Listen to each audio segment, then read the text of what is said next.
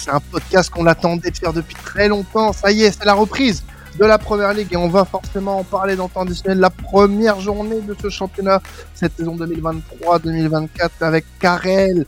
Karel qui est là pour la première journée qui va très certainement nous éclabousser de son talent euh, pendant toute cette saison. Il va faire, j'espère, un démarrage très très euh, en beauté. Euh, on est accompagné également de, Victor et d'Alan pour cette émission euh, sur la première journée de Première Ligue. On va commencer avec un débat qu'on n'a pas forcément eu le temps d'évoquer pendant le pendant la preview, euh, même si c'est un sujet qu'on aurait pu évoquer. C'est pas sur une rencontre, mais sur une nouvelle règle qui va voir le, jour en première ligue. Ça va concerner le le temps additionnel. Voilà, c'est petite blague. Ah, je, je, suis mort de rire. Ah, c'est énorme sur euh, voilà le, le, le, temps additionnel en première ligue qui va être rallongé un peu sur le même modèle euh, qu'on avait pu connaître sur euh, le dernier mondial au, au Qatar. Est-ce que on peut en savoir un petit peu plus, mon cher Karel, sur ce qui va se passer en première ligue et qui aura également lieu dans d'autres championnats? On aura l'occasion d'en parler chez nos confrères.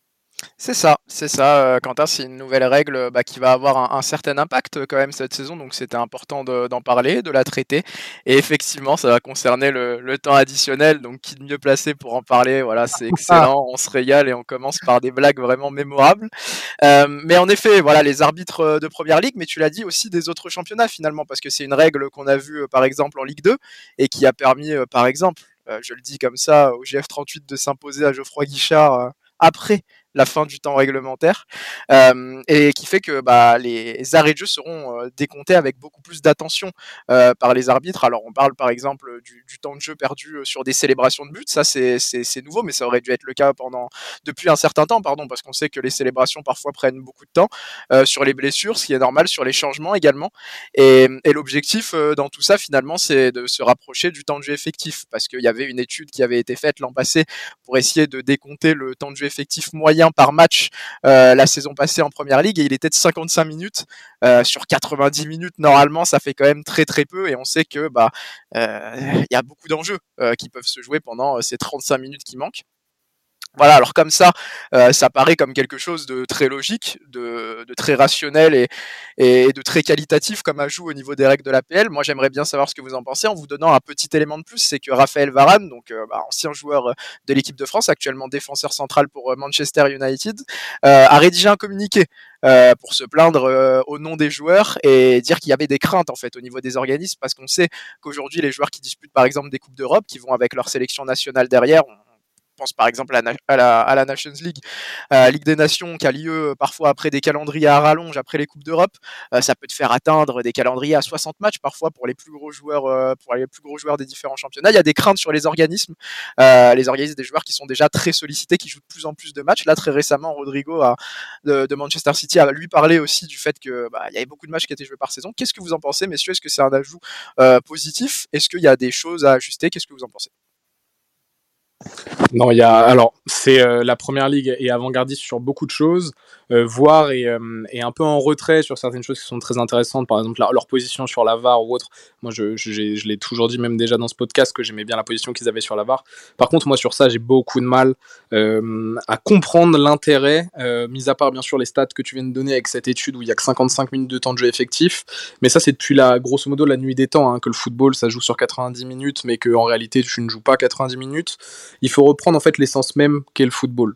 Le football, c'est une partie sur un rectangle vert d'une heure trente où le chrono ne s'arrête jamais. Et ça, pour moi, ça fait partie euh, de purement du foot, de l'esprit footballistique, euh, contrairement à d'autres sports. C'est un sport de l'instant, c'est un sport où le, où le temps s'écoule.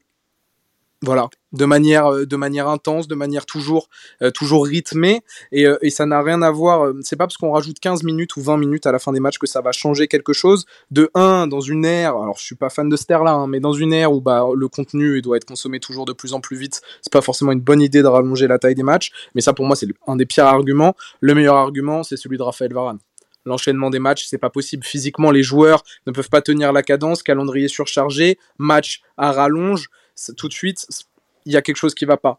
Maintenant, qu'il soit plus attentif sur le temps additionnel donné, ça, je suis d'accord. Il y a des matchs où on voit qu'il y a que 3-4 minutes de temps additionnel, alors qu'il y en a un, qu'il y a eu un arrêt de jeu de 5 à 8 minutes. Là, je suis pour qu'on fasse, bien sûr, un temps additionnel entre 5 et 10 minutes. Mais comme mais comme on a déjà dans le foot actuel, c'est rare. Et généralement, quand c'est le cas, c'est légitime. Je pense que le mieux, c'est de continuer dans cette voie-là, pas forcément imposer euh, aux, arbitres de devoir être vraiment plus vigilants sur ça. Euh, ça ne va, ça, va juste enlever, euh, enlever beaucoup de charme au football. Et il y a une dernière chose. moi, je suis pas fan, par exemple, des règles des cinq changements. Et je trouve que le fait qu'il y ait plus de temps additionnel, donc des matchs plus longs, ça va encore dans ce sens de on maintient les cinq changements en, en championnat ou en Coupe d'Europe. Moi, je trouve que c'est un des fléaux du football moderne, ces cinq changements. Je n'y vois aucune utilité, mais c'est sûr que si par contre les matchs ne font plus 90 minutes, mais quasiment 110 minutes à chaque, chaque week-end, bah là, oui, bien sûr qu'avoir cinq changements, voire peut-être même 7 ou voire 10, hein, on va de retour en district où on peut changer les joueurs et les refaire rentrer en cours de match, hein, on va peut-être se diriger vers ça au final. Et ça, c'est dangereux pour le football moderne. Hmm. Non, moi je suis complètement d'accord. Hein. Je suis, je suis outré de toutes ces décisions. Euh, et carrément, le mot est fort. Euh, bah, de toutes ces, mais c'est toutes ces décisions globales qui consistent en fait à, à enlever tout le, tout l'aspect émotion. Donc déjà avec l'aspect du maillot, etc que tu que tu peux plus enlever, etc. C'est toutes des décisions qui se concentrent et qui sont un peu chiantes. Donc moi, je suis bien content d'avoir euh, bien pu profiter du football des années 2000 déjà, même si maintenant je, suis encore plus assidu qu'avant. Mais je suis quand même très content de, pour ça. Et du coup, j'avais une petite euh, question là que je viens de je viens de trouver. Vous savez, c'est combien de temps le le temps additionnel le plus long qui a été donné? Moi, je l'ai. Euh, ça doit être très long hein, parce que on a déjà des des épisodes, moi, je, dirais au moins, au moins 30 minutes, non? 22 minutes. Le record, c'est 40 minutes. Ah ouais. C'était un, match de D1 bolivienne. Bon, il y avait, le, il y avait la cause des conditions météorologiques, puis il y avait la VAR et les, les, cartons rouges. Et du coup, il y a un mec qui l'a marqué à 90 plus 38. Ah oui, quand même. non, non, en plus, c'est. C'est même plus qu'une prolongation. Et les fausses, euh, les fausses, ta stat en plus, Alan, puisque le temps additionnel le plus long de l'histoire, c'est le, le bilan PL euh, qu'on a fait la saison dernière. Voilà. combien, de, combien de temps Parce que la Bundesliga, c'est long. Hein, qui a duré 92 minutes. Voilà. Oh là là, c'est immense. Donc euh, voilà. Alors par contre, moi je vais être en, en contre-pied avec vous et puis bah, je, je, vais conclure là-dessus euh, par rapport à ça. C'est que en soi, la règle de rallonger le temps additionnel ne me dérange pas, euh, dans le sens où j'entends parfaitement le. C'est comme ça depuis la nuit des temps.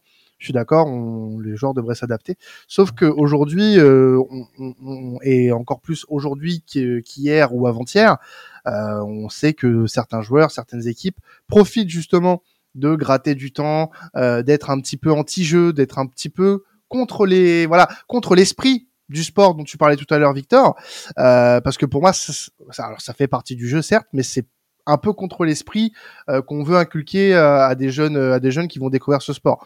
Moi, je suis dans l'optique où ce, cette règle-là va peut-être t'empêcher un petit peu de tricher entre guillemets euh, et d'être un peu plus euh, un peu plus dans, dans la vérité du jeu. Maintenant, c'est vrai que quand tu rajoutes à ça les calendriers à rallonge, euh, les, les, les trêves internationales euh, qui sont beaucoup trop euh, présentes dans le paysage du football euh, moderne, c'est vrai que la question de rajouter ça en plus paraît être un petit peu pesante pour les joueurs et je comprends tout à fait la, position de Raphaël Varane du coup sur le sujet. Mais euh, en, soi, si tu prends la règle à part, elle est pas si déconnante que ça parce que moi j'ai souvenir pendant la Coupe du Monde bah de d'avoir trouvé des, des, des, avantages au final à tout ça parce que les équipes qui ont, au final euh, voulu jouer un petit peu la montre, etc., bah, se sont fait avoir. Elles se sont fait avoir et moi je trouve que ça favorise un petit peu quand même euh, le jeu euh, et puis ça voilà pour moi ça va impliquer un peu plus les les, équipes et peut-être amener un petit peu moins de frilosité, peut-être un poil plus de spectacle. Mais en tout cas, je suis pas un total réfractaire de la règle, mais c'est vrai que ça vient s'accumuler avec d'autres choses qui font que bah, les joueurs en ont un petit peu ras le cul juste pour conclure sur, euh, sur le sujet, et puis, et puis comme ça, on, je pense qu'on aura fait le tour, mais je pense aussi qu'il y a du, du, bien et du moins bien dans le sens où euh, faut plus que les arbitres soient frileux euh, à mettre euh, des, des, grosses durées de temps additionnelles quand vraiment c'est nécessaire. Oui, voilà. Euh, maintenant, est-ce qu'il faut aller chercher 10-15 minutes par match? Non, pas forcément. Et moi, j'ai l'impression qu'avec cette règle, c'est plutôt vers ça que l'on tend. Parce qu'on va chercher à uniformiser un peu les matchs et aller chercher 10 minutes de temps additionnel par match. Je pense qu'on sera toujours au moins aux alentours de 7-8 minutes. Mais il y a des moments où ça sera nécessaire et des moments où ça sera plus pour faire comme les autres matchs, comme les autres arbitres l'ont fait, parce que c'est la nouvelle règle. Et je pense que c'est ça qui est le plus dommage. Moi, je pense que quelque chose qui paraîtrait logique, et je sais pas pourquoi on le fait pas depuis un certain temps dans le football, c'est juste que quand c'est nécessaire, sur des grosses blessures, sur des faits de jeu particuliers, il faudrait juste réussir ah, à stopper le chrono tout simplement. Moi, c'est comme ça que je le verrais, en tout cas, parce que parfois, tu l'impression que le temps additionnel est un peu aléatoire, même avec cette nouvelle règle-là, et ça permettrait, je trouve, d'être un peu plus clairvoyant euh, à ce sujet-là. Thor, vas-y pour conclure. Bah, euh, pour moi, il y a, deux hum, débats qui en sont pas vraiment un sur, sur le sur l'esprit du jeu. Euh, Quentin, je rebondis, mais un match de football, ça fait 90 minutes. Et même si on parle que de temps de jeu effectif, ça fait 55 minutes. Donc même s'il y a une équipe ou des joueurs qui cherchent à gagner du temps, il faut pas se cacher derrière ça. Un match de long, un match de football, c'est long normalement. Euh, c'est pas parce que tu perds 1-0 et que l'autre ils ont réussi à, gagner, gratter 10-15 minutes que tu dois te cacher derrière ça. c'est le mauvais esprit dans le foot, ça fait partie du jeu et c'est ça n'a pas trop de rapport pour moi avec le temps additionnel. Il y a de l'anti-jeu, il y a des comportements qui sont détestables, qui peuvent être sanctionnables, mais c'est pas forcément une question de temps gagné ou de temps perdu, et c'est pas avec le temps additionnel que tu vas rendre justice en fait aux équipes. Je vois pas forcément une, la solution par là. Sur l'aspect de, stopper le, le chrono, j'ai du mal avec ça parce que c'est, je sais pas comment dire. Peut-être je suis attaché à ça. Non, mais moi, je peux euh, comprendre. Non, mais je, comprends ta position, Victor. Je comprends totalement ta position. C'est pas le problème. Moi, je pense que euh, on n'aurait pas eu des calendriers à rallonge. Euh, cette règle-là, elle serait passée sans problème. Il y aurait pas eu de, il y aurait pas. Non, je t'assure que moi, je suis prêt à parier que on aurait eu moins de trêves internationales, des calendriers un peu plus allégés pour les joueurs. Cette règle-là, elle serait passée normalement. Honnêtement, je pense pas que ce soit le cœur du problème. Le cœur du problème aujourd'hui, et tu l'as très bien dit, c'est le calendrier euh, qui surplombe euh, le, physique, euh, l'état physique des joueurs. C'est pas ces traits qui va changer quoi que ce soit pour moi. Ouais, mais le problème c'est que même si on avait un calendrier avec un match par semaine, je sais pas si vous vous rendez compte, mais un match de foot c'est 1h30. Si on met à chaque fois 15 minutes, parce que en réalité c'est ça, hein, si on regarde, si on est, si on est rationnel, il y a 15 minutes à rajouter à peu près à chaque match si on rajoute 15 minutes, c'est énorme. Ça change toute la physionomie d'une rencontre. Parce que lorsqu'on rentre dans les 90 minutes, pour ceux qui ont fait du foot, même à bas niveau, à, moyen ou haut niveau, quand tu as passé cette barre fatigue des 90 minutes, que tu vois un panneau temps additionnel ou que tu vois ton coach un dimanche matin te dire il reste que 2 minutes, il reste que 2 minutes, les gars, psychologiquement, tu rentres dans une autre phase. Si cette phase-là dure non plus 3-4 minutes, mais 15 minutes, si tu tombes dans 15 minutes d'irrationnel, tu perds un peu de charme, tu perds tactiquement des choses qui peuvent être intéressantes. Physiquement, bien sûr que l'intensité va baisser. Les grosses équipes vont être nettement avantagées parce qu'elles ont plus de joueurs euh, de qualité dans ces moments-là qui vont être plus frais, notamment avec la règle des 5 changements. Tu continues un peu, en fait, malheureusement, à creuser un écart avec l'esprit du jeu, et, mais sur plein d'aspects. Moi, c'est ça qui, qui me gêne. Je pense que c'est une fausse solution.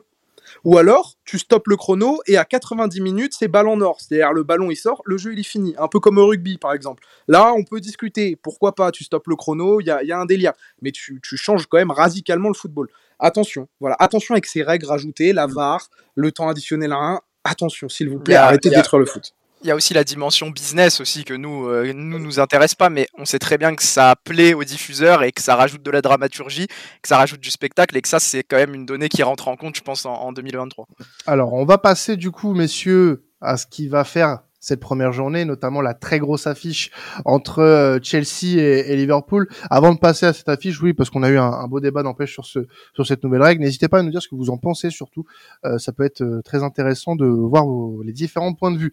Donc Chelsea Liverpool, un match qui va te voilà te t'intéresser particulièrement, mon cher Karel. Euh, deux équipes qui euh, ont de bonnes ambitions cette année, avec un mercato qui a fait parler, que ce soit pour les pour les Blues ou pour les Reds. Et euh, on va commencer d'abord avec euh, Chelsea, avec l'actu récente de Chelsea qui va faire Tyler Adams, le joueur de, de Leeds, hein, plutôt intéressant pour la rotation des, des, Blues au milieu de terrain, et euh, a officialisé Dissasi notamment.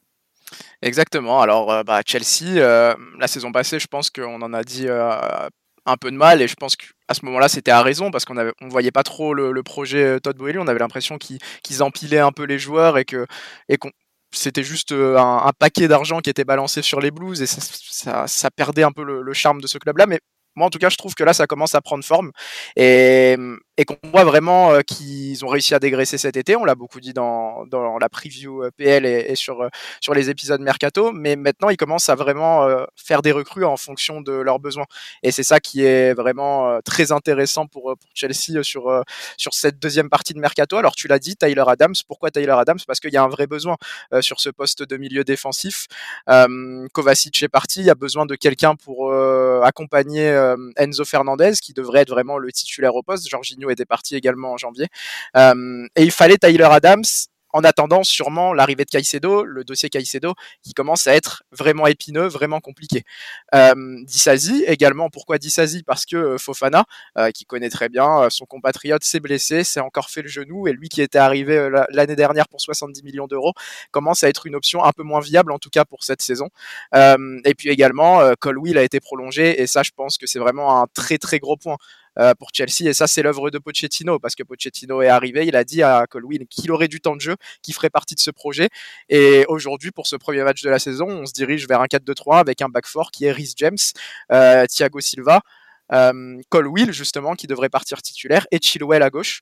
Donc euh, Colwill a sa place dans le projet, on comprend pourquoi est-ce que les Blues ont voulu, le, prolonger, tout comme on comprend les dernières recrues qui répondent à des vrais besoins. Euh, maintenant l'interrogation, ça va être aussi la blessure de Nkunku qui a été opéré au genou, qui devrait, être absent au moins 16 semaines, donc ça fait 4 mois, c'est énorme. Pour Christopher Nkunku, on commençait à être un peu inquiet également pour le Français qui s'était blessé euh, juste avant la Coupe du Monde, qui avait perdu euh, beaucoup de temps aussi à Leipzig, il avait quand même réussi à finir, à buteur, il me semble, mais on a peur un peu pour un joueur qui se base beaucoup aussi sur, euh, sur sa vivacité. On ne sait pas si ça va beaucoup l'impacter dans son jeu. Et aujourd'hui, on discute d'un échange entre Lukaku et Vlaovic. Donc les idées sont là. Chelsea, elles répondent à des besoins. Et euh, Chelsea qui se prépare pour ce premier match de la saison. J'ai parlé de la défense. Euh, il y a les interrogations offensives aussi. Mais on devrait partir sur Mudrik à gauche, Jackson dans l'axe et Sterling à droite, potentiellement Madsen. Euh, qui avait beaucoup plu à Pochettino, qui avait été testé lié droit contre Newcastle, ça avait bien marché. Ça peut être la petite surprise de, de, Pochettino pour ce début de saison. En tout cas, à Chelsea, en ce moment, on y voit de plus en plus clair et le rebuild, je trouve, euh, s'annonce de mieux en mieux. Euh, oui, du côté de Liverpool aussi, on a un, un mercato qui a été euh, mouvementé, hein, qui a alors pu plaire ou pas, parce qu'il y a eu des départs qui ont été euh, plus ou moins pas forcément étonnants, mais des départs comme Fabinho, Henderson qui vont faire du mal. je pense. Ah, il faut les remplacements en fait. Il n'y a pas de problème problème avec les départs. Mais... Exactement. Et euh, ça, ça traîne un peu pour les remplacer ça traîne un peu, ça traîne trop, comme toujours à Liverpool, parce qu'à Liverpool, on compte ses sous. Euh, pourtant, c'était un des clubs qui avait euh, euh bénéficié euh, d'un des cinq plus gros revenus commerciaux commerciaux au monde, hein, donc c'est pas rien. Donc il y a de l'argent à Liverpool. Euh, il y a eu les argent des ventes, il y a eu l'argent des ventes, pardon, également, parce que Fabinho, c'est quand même 40 millions d'euros. Henderson, on est sur une dizaine, et puis il y avait, il y avait dans tous les cas de quoi, de quoi régler des grosses arrivées. Alors il y a eu Soboslai, il y a eu McAllister, on en a parlé. C'est des arrivées euh, au milieu qui sont plutôt offensives. Aujourd'hui, euh, le problème de Liverpool, il est surtout au niveau d'un milieu défensif, d'un 6. Euh, et c'est pour ça qu'il y a besoin d'aller chercher la Via, mais Liverpool tarde sur la Via, compte ses millions, puisque Southampton veut 50, et Liverpool n'est pas prêt à mettre 50, parce qu'il considère que le joueur ne vaut pas les 50. Par contre, ils sont prêts à mettre 46. Euh, on est quelque on est sur quelque chose, je trouve, d'assez ridicule à mon goût parce qu'en fait le premier match arrive tout simplement et qu'aujourd'hui euh, tu ne sais pas euh, dans quelle formation tu vas évoluer. Alors j'ai parlé des compos parce que je pense que c'est important. Je trouve qu'on y voit un peu flou chez Chelsea et Liverpool. On sait pas trop quelle équipe sera alignée. Liverpool, on devrait être sur un sur un back back free de Robertson, Virgil, Konaté et le milieu de terrain devrait être Trent, McAllister sur les deux 6 et puis Gakpo qui devrait être testé en milieu central avec Soboslai et devant ça devrait être Luis Diaz. Je pense que Jota part devant Darwin et à droite forcément euh, Mossala. Donc voilà pour vous donner un aperçu des compos, sachant que Liverpool est rentré dans la course pour signer Caicedo. Euh, c'est la grosse news du jour. Alors on s'avancera pas trop dessus parce que c'est encore un peu flou on enregistre le jeudi et on sait pas trop comment ça va se développer, mais c'est une donnée à prendre en compte. Voilà, Liverpool qui a besoin encore une fois de faire des recrues, sinon euh, moi je les ai mis dans mon dans mon top 4 sur le sur la preview PL, mais s'il n'y a pas de nouvelles recrues, au moins deux et au moins un central, parce que c'est aussi la grosse interrogation, c'est ce central gauche. Robertson n'est pas vraiment adapté au système, euh, selon moi. Euh, je pense que ça sera de nouveau l'Europa League, voire la Conference League pour Liverpool. avec toutes ces données, messieurs, je voulais avoir votre avis. Qu'est-ce que vous en pensez? Quelle équipe, selon vous, gère le mieux son rebuild? Est-ce que Liverpool euh, est trop attentiste et trop tardif? Est-ce que Chelsea s'est bien remis? Qu'en pensez-vous? Euh, je pense que tu as dit les mots qu'il fallait. Euh, concernant Liverpool, c'est un peu trop tardif, je trouve. Euh, les, les, pertes n'ont pas été anticipées et on savait que bah, l'Arabie Saoudite était aux aguets pour prendre certains de leurs joueurs. Euh, mais on le dit depuis le début de l'été, Chelsea réussit à, parfait, à, merveille euh, cette transition avec une saison qui a été compliquée, des joueurs qui étaient sur le départ et indésirables du côté de, de Cobham. Donc c'est c'est vrai que on, on peut mettre les deux en parallèle, mais euh, pour moi Chelsea a beaucoup mieux réussi euh, sa pré-saison, enfin du moins son, son mercato et puis sa euh, sa, sa refaçade euh, avec des joueurs qui voilà vraiment n'étaient plus dans le projet Pochettino et qui n'auraient pas servi à grand chose qui ont été remplacés assez qualitativement, je trouve. Donc maintenant, ça sera à voir sur les premiers matchs de PL ce que ça va donner pour Chelsea et Liverpool. Mais pour moi, Chelsea a mieux travaillé que que Liverpool cette saison. Euh, enfin sur cette euh, sur cet été du moins. Et je pense que Chelsea va l'emporter euh, ce week-end contre Liverpool. N'hésitez pas à ponctuer par un petit prono, c'est vrai, tu as, bien fait de le faire. Eh je suis, je suis très, très fort. 2-1 Chelsea. Euh, ouais, moi je trouve que les, les deux. Rebuild, hein, comment que t'as dit ça les Rebuild. deux... Rebuild. Rebuild. La reconstruction. Vas-y, vas-y, Alan. les deux Rebels sont très euh, différents. fait allemand LV2, c'est pour ça. non, mais je trouve que les deux, ils sont, c'est compliqué parce qu'ils sont pas du même acabit parce que Chelsea, la refonte, euh, c'était quasiment la, la quasi-intégralité de l'équipe. Euh, ainsi que le staff. Alors que Liverpool, oui, il y avait quand même des changements majeurs à faire, mais tu as quand même toujours Klopp et sa façon de, de manager. Donc je trouve que Chelsea repart de, de zéro, donc c'est plus facile pour eux de d'être bien d'être bien embarqués. Et après Chelsea, voilà, ils vont devoir avoir peut-être plus de temps aussi pour que toutes les recrues s'acclimatent il y a beaucoup de jeunes joueurs aussi qui, pour, pour la plupart, c'est leur première en, première ligue, donc à voir ce que ça va donner. Mais euh, je trouve que ça va être une superbe affiche bien sympa. Et du coup, côté Liverpool, euh, tu as mentionné les, les, les recrues à, à avoir avant la fin du mercato, mais je rajouterais aussi une doublure à, à Mohamed Salah, qui va partir à la Cannes aussi euh, cet hiver.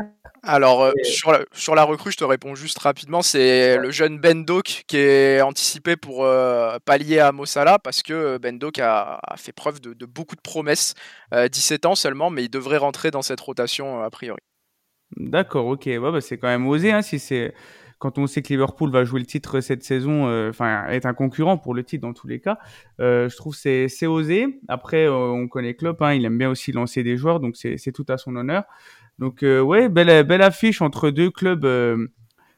historiques de première ligue. je verrais bien, moi, pour le coup, un, un match nul, parce que ça fait bien longtemps, hein, qu'il y a, ça fait au moins 4-5 fois d'affilée qu'il y a des matchs nuls entre les deux. des 0-0 même des 0-0, 0-0. ouais, il y a 4, 4 fois 0-0, je crois. Ouais, c'est, ça, ça, fait beaucoup de 0-0 avec beaucoup d'expected goals, euh, notamment mm. en finale de FA Cup, Carabao Cup, on s'en rappelle. Ouais, c'est ça. Donc moi, je vois bien un match nul, mais vu que c'est la première journée, il y aura du spectacle. Donc un bon, un bon 3-3 ou un bon 2-2 pour euh, lancer cette euh, saison de PL. Écoutez, vous avez quasiment tout dit. Euh, c'est vrai que j'ai assez hâte moi de voir cette rencontre parce que euh, les deux équipes sont, euh, en reconstruction, Chelsea complètement et Liverpool c'est la salle des machines où, où, Klopp et, le board sont en train d'essayer de rénover un peu. cette salle si primordiale pour Jürgen Klopp, ce milieu de terrain si essentiel à cette équipe. il est en train d'ajouter des profils intéressants. moi, je t'as dit, t'as cité un nom dans la compo, t'avais un petit large sourire, Karel, mais Gakpo au milieu de terrain, moi je milite un peu. Je trouve qu'il a carrément le, le, profil, le, profil, technique, le coffre physique, je pense qu'il l'a également. Je trouve que c'est un joueur qui, au niveau du pressing et à la récupération, montre de très belles choses euh, et à la relance peut être intéressant après à voir avec, avec qui tu es euh, couplé, entre guillemets, parce que si tu as un milieu de terrain McAllister, euh, Gakpo, défensivement, putain, la couverture est pas incroyable. risque d'être McAllister testé en 6 à gauche. À gauche voilà, donc, donc c'est vrai qu'un numéro 6 ferait, ferait du bien, un vrai récupérateur de ballon ou une vraie, un vrai joueur qui apporte de l'équilibre défensivement. Mais euh, ça va être très intéressant à suivre sur plein d'aspects. Cette équipe de Chelsea m'intrigue euh, autant qu'elle me fait peur de par l'inexpérience, euh, des profils et de par bah, collectivement il y a rien quoi. C'est une feuille de match totalement nouvelle. on a vu Marseille euh, en subir les conséquences face au Pana euh, hier. Quentin, désolé, mais il fallait, fallait dire. Mais voilà, changer totalement euh, un 11 titulaire plus un coach. euh, c'est toujours compliqué pour les premiers matchs officiels, même s'il y a du changement également du côté des Reds. Je donnerais un petit avantage Liverpool, une petite victoire 1-0. Je vois bien Chelsea encore une fois galérer à mettre des buts. C'est je, je, complète juste, Quentin, je rebondis parce qu'il y avait des choses intéressantes et surtout là sur ce que vient de dire Victor. En fait, il y a une différence entre gérer son rebuild et être prêt rapidement. Et Liverpool, là-dedans, risque d'être prêt peut-être un peu plus rapidement. Alors, ça sera peut-être pas significatif sur cette première confrontation directe, mais Liverpool a gardé Klopp, comme l'a dit Alan, euh, et puis Liverpool a gardé euh, certains de ses sergents. Hein. Quand on pense à Van Dijk, quand on pense à Trent, quand on pense à Robertson, Salah, euh, c'est des joueurs qui sont encore là. Jota, Darwin, Jota, il est arrivé il y a quelques saisons. Darwin, Luis Diaz, ils sont arrivés quand même la saison d'avant. Gakpo est arrivé en janvier, donc il y a quand même un peu plus de familiarité du côté des Reds.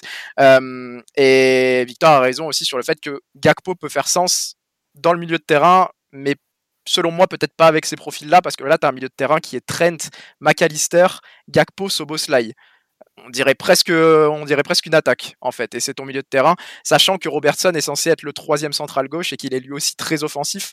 Il y a un gros déséquilibre. Voilà, moi je conclue aussi avec mon prono et je suis d'accord avec Alan. Je pense qu'on va avoir un match nul, mais cette fois avec beaucoup de buts et je partirai aussi sur un 2-2. Euh, on va finir avec trois matchs euh, rapidement avec euh, voilà une petite question qui sera posée par Karel à la fin de, cette de ces présentations. on va commencer avec un match qui va être assez intéressant, qui est en ouverture du week-end de, cette première journée. C'est Burnley, le promu champion au titre du côté de la Championship, qui va recevoir le champion d'Angleterre, d'Europe en titre, Manchester City. Le match entre compagnie et Guardiola, deux coachs qui ont pas mal brillé ces derniers temps avec leurs euh, équipes hein, respectives pour des raisons bien différentes pour les deux. Mais en tout cas, on va avoir le droit à un très beau match entre les deux équipes. C'est ça. Quelle belle affiche d'ouverture, hein. Euh, Burnley, Manchester City, les retrouvailles entre compagnie et Guardiola. Euh, on ajoute encore un coach qu'il faudra suivre cette saison avec attention. on va beaucoup parler de Burnley forcément euh, dans cette présentation. La saison passée, Burnley 101 points. 64% hein, de possession en moyenne en championship, c'était pas le Burnley qu'on avait l'habitude de voir forcément sous Sean Dyke en PL, c'est un nouveau Burnley qui arrive, va falloir s'y habituer. Et je pense que une des grosses données pour ce match, ça peut être Turf Moor potentiellement parce que la saison passée à Turf Moor, euh, bah, alors ça, a toujours été un stade dans lequel c'était compliqué de se déplacer, même en PL. Mais la saison passée, c'est quand même 23 matchs, 16 victoires, 6 nuls et une seule petite défaite en 23 matchs. Donc là, c'est une belle forteresse. Euh, alors, il y a un gros mercato aussi à Burnley qu'il faut digérer. On n'est pas loin de 10 départs, 10 arrivées. Il y avait des joueurs clés la saison passée, comme Tela de Southampton ou Madsen, justement, dont on vient de parler pour Chelsea, qui étaient en prêt, qui ne sont donc plus là. Euh, donc, il va falloir digérer ça, un peu comme Nottingham Forest la saison passée. Euh, et puis, euh, voilà, tu as des arrivées quand même intéressantes. On a beaucoup parlé d'Amdouni euh, qui arrive de Bâle, euh, qui a un petit, un, petit jeune Suisse qui vient euh, pour 18 millions d'euros et qui va être très très intéressant à suivre. Trafford également, l'ancien gardien de Manchester City qui vient de faire un Euro Espoir avec l'Angleterre mémorable. donc il y a des idées, compagnie a des idées. Voilà, maintenant on va voir comment il va s'adapter ils ont eu beaucoup de possession la saison passée, mais ils ont, été capables d'être aussi beaucoup dans la verticalité. Euh, la dernière confrontation entre les deux équipes, c'était une victoire 6-0 pour Manchester City en FA Cup en, mars dernier. Euh, donc c'est encore proche. Ça va être un contexte différent. Euh, Côté City, on est sur une période assez positive. Euh, finalement, on avait peur qu'il y ait beaucoup de départs. Il y a eu Gundogan, effectivement, il y a eu Marez, faudra les, faudra les remplacer et Kovacic est déjà arrivé. Euh, mais Bernardo Silva et Walker, qui étaient annoncés partant, devraient prolonger. Euh, Guardiola a été officialisé, ça c'est, on s'en rendra compte au fur et à mesure de la saison, mais c'est encore un énorme coup de Manchester City. Puis on parle de plus en plus de Paqueta, on parle de Jérémy Doku. On pensait que ça serait un été calme pour Manchester City et ça risque d'être encore une énième euh, fenêtre de transfert absolument mémorable et, absolument cruciale. Euh, à noter, on pourra peut-être voir justement les premières minutes euh, de Josco Guardiol avec les Sky Blues. Et ma question pour vous, messieurs, c'est le prono. Qu'est-ce que ça va donner cette première affiche de PL 23-24 3-1 pour City. Je vois pas City euh, prendre le lot dès la première journée. Il y a encore énormément beaucoup de certitudes de ce que j'ai vu notamment sur le Community Shield. Euh, donc euh, même si voilà au final il y a eu des fêtes, mais dans le jeu ça reste ça reste présent, ça reste assez assez serein. Donc City 3-1. Mm, ouais, moi je pense que je pense qu'il va donner du fil à retordre quand même à compagnie. déjà d'une part, c'est rare d'avoir un bon coach belge en Europe. Hein. Il y en a, il y en a eu très peu dans l'histoire Enfin, à part celui qui a gagné la, la Champions League en 93 avec l'OM. Mais... ouais, voilà. Sinon, les, les bons entraîneurs belges, il n'y en a pas. Donc, je suis content pour compagnie. Et je trouve justement, comme tu l'as dit, avec ses relances courtes, etc., ça peut inquiéter City. Mais je pense quand même que le champion titre va, va, va assurer. Et je vois bien un petit, euh, ouais, un 2-0, peut-être. Non, euh, Manchester City a fait des, a fait des recrutements intelligents. Burnley, euh, je vais pas non plus me faire passer pour un spécialiste de la Championship. J'ai pas beaucoup euh, eu l'occasion de les voir jouer. Maintenant, de tous les retours qu'on a eu, que ce soit de Tapar Carrel ou de nombreux spécialistes euh, anglais, c'est que voilà, c'était très impressionnant et que Compagnie a vraiment su insuffler une âme radicalement différente de ce qu'avait réussi à insuffler euh. Euh, donc on a, on, a vraiment des, on a vraiment une confrontation intéressante entre peut-être le, nouvel élève et, euh, et, le maître, encore une fois, euh, encore une fois Guardiola. Mais, mais Manchester City est trop bien rodé et je pense qu'il voilà, il y a quand même un choc entre la Championship et, et la Première League. Et franchement, c'est pas un cadeau de devoir commencer par un Manchester City triple qui a fait le triplé l'année dernière. Donc euh, le choc risque d'être un peu brutal. Je pense que City a fait son, baptême du feu contre Arsenal. Certes sans la victoire au bout, mais avec une performance intéressante. Euh, donc euh, un petit, un petit, oui, un petit 4-1. 4-1, quelque chose comme ça. Ouais, pas mal, pas mal pour débuter la saison. rapidement, un petit topo, Karel, sur un autre choc de cette première journée, Villa, qui va recevoir Newcastle. Ouais, on a des grosses affiches, hein, bah, toujours de toute manière en première ligue, mais là, c'est celles, euh, ces trois qu'on vient de citer, c'est quand même impressionnant. Euh, et oui, déjà un, gros choc qui pourrait euh, déjà être crucial pour la course à l'Europe, parce qu'on a vu à quel point ça avait été serré la saison passée.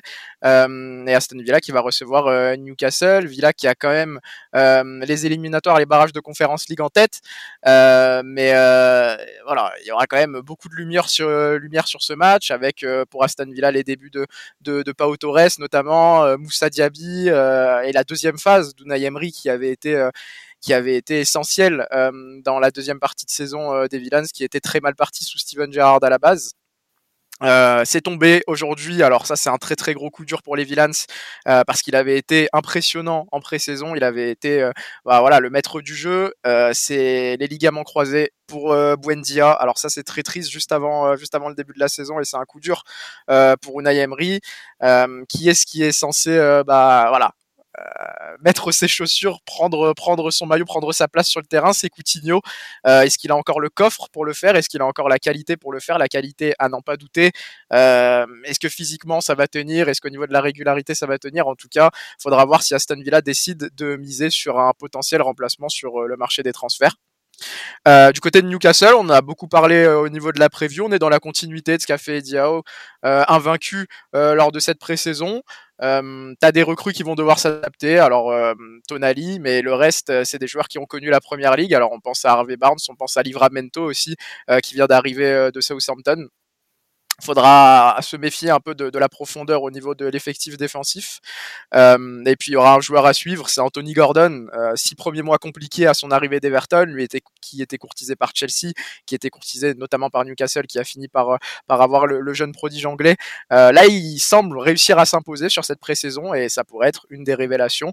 Il y a des places à se faire dans cette équipe de Newcastle qui reste toujours aussi compétitif, au moins sur le plan offensif.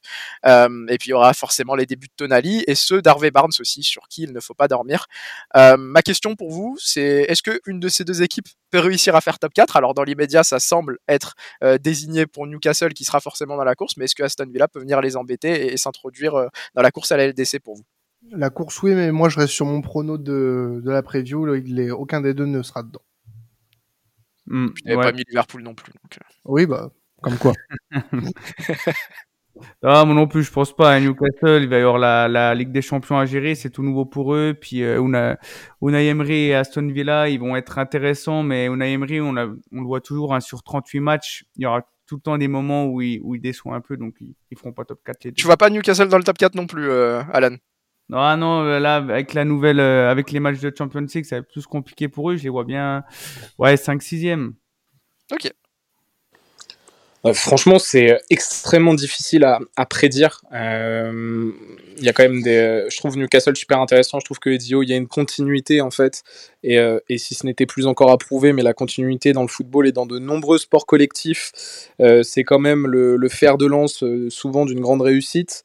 je trouve que le coach a des idées claires, l'effectif est bien en place, les recrutements sont très intelligents parce que pour améliorer des secteurs de jeu importants, Anthony Gordon est une recrue en quelque sorte. Euh, comme tu l'as dit, il a eu six mois compliqués. Là, on voit qu'il a bien retrouvé son football, donc ça va être une vraie, vraie plus-value pour, pour Newcastle. Euh, pour Aston Villa, malgré un recrutement que j'adore, euh, bien sûr que ça sera un peu court parce que les gars, c'est des mastodontes à côté. Euh, Tottenham n'est surtout pas négligé cette année. Euh, j'ai hâte de voir ce que va faire le nouveau coach, dont je ne me risquerai pas à la prononciation. mais mais j'ai hâte de voir ça parce que je trouve le recrutement encore une fois très fort. Attention à surveiller, je sais pas pourquoi je parle de ça, mais Destiny Udoji hein, du côté de Tottenham, je vous le dis, attention à surveiller cet arrière gauche italien. Mais voilà, je trouve qu'il y a énormément de concurrence pour Aston Villa. Par contre, Newcastle peut clairement faire top 4 dans la continuité. Maintenant, il y y a des Liverpool. Euh, est-ce que Arsenal, va rééditer son exploit et jouer clairement le titre? Il y a de grandes chances. Manchester City aussi. Est-ce que Manchester United va pouvoir continuer à être dans ce, top 4 voilà, Tottenham, Chelsea. Mais Newcastle a des arguments et euh, peut très bien finir quatrième. Moi, ça me choquerait pas. Euh, si tu me demandes un prono, je pense que ça finit cinquième. Allez. Je vois bien Tottenham rentrer dans le top 4. Et, rapidement, pour conclure le, cet épisode sur la première journée, on voulait parler un petit peu des Wolves qui ont eu une, une, une actualité un petit peu chaude cette semaine avec le départ de Lopetegui.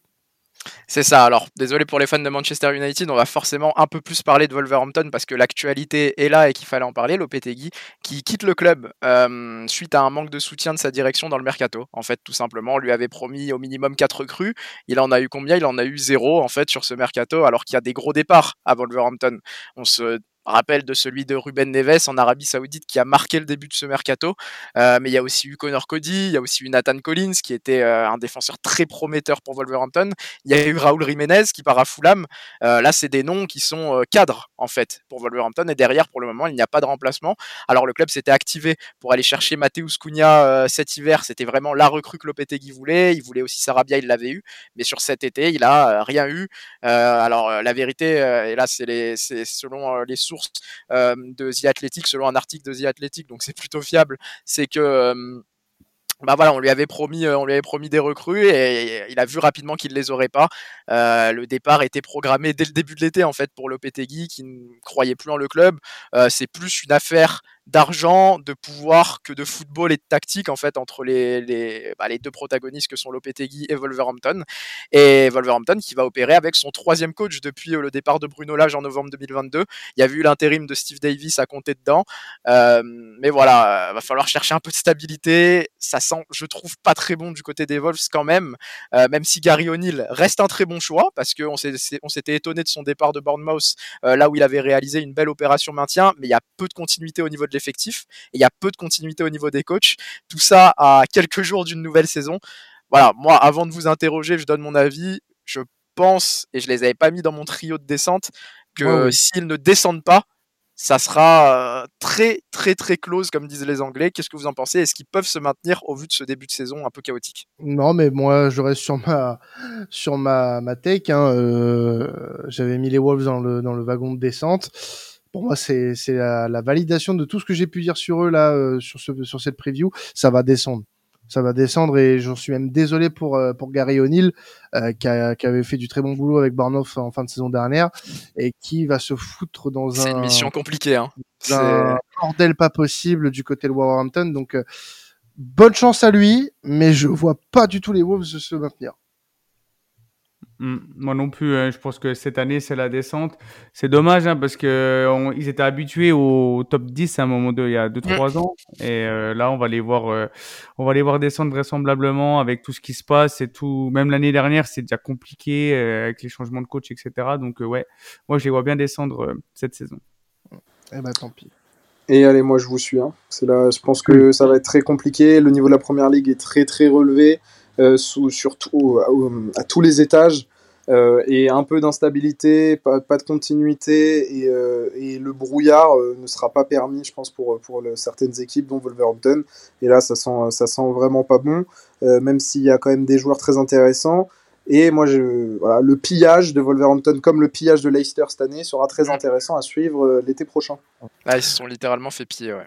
Bon, en tout cas, voilà, on vous a proposé un épisode un peu plus long que ce que vous avez pu connaître d'habitude sur les épisodes comme ça euh, pour les pour les previews de journée. Mais bon, c'était la première journée, il y avait beaucoup de choses à dire, euh, notamment voilà entre le mercato et et euh, les premières grosses affiches en PL. Donc voilà, on a dépassé un petit peu le temps, voilà, un peu comme ce qui va se passer en PL cette saison tout simplement. voilà, on s'habitue, on eh, on s'adapte, on s'adapte. donc bah voilà, vous pouvez continuer à nous suivre. Hein, il y a l'épisode Liga qui va sortir euh, notamment euh, le, même jour et aussi la preview Bundesliga qui sort le, même jour euh, que, ces podcasts-là. Et puis le, lendemain, vous aurez la preview Serie A également qui va sortir pour vous faire la complète. Hein. Vous pourrez écouter ces épisodes pour vous mettre dans le bain de cette saison 23-24 qui va débuter. N'oubliez pas de nous noter sur votre plateforme préférée hein, pour qu'on puisse être le plus en plus référencé. On a plus en plus de notes, donc c'est sympa à vous de jouer le jeu. Et euh, bah, nous, on se retrouve la semaine prochaine pour la nouvelle journée de Première Ligue. C'était temps additionnel. Passez un excellent week-end de football. Ciao tout le monde.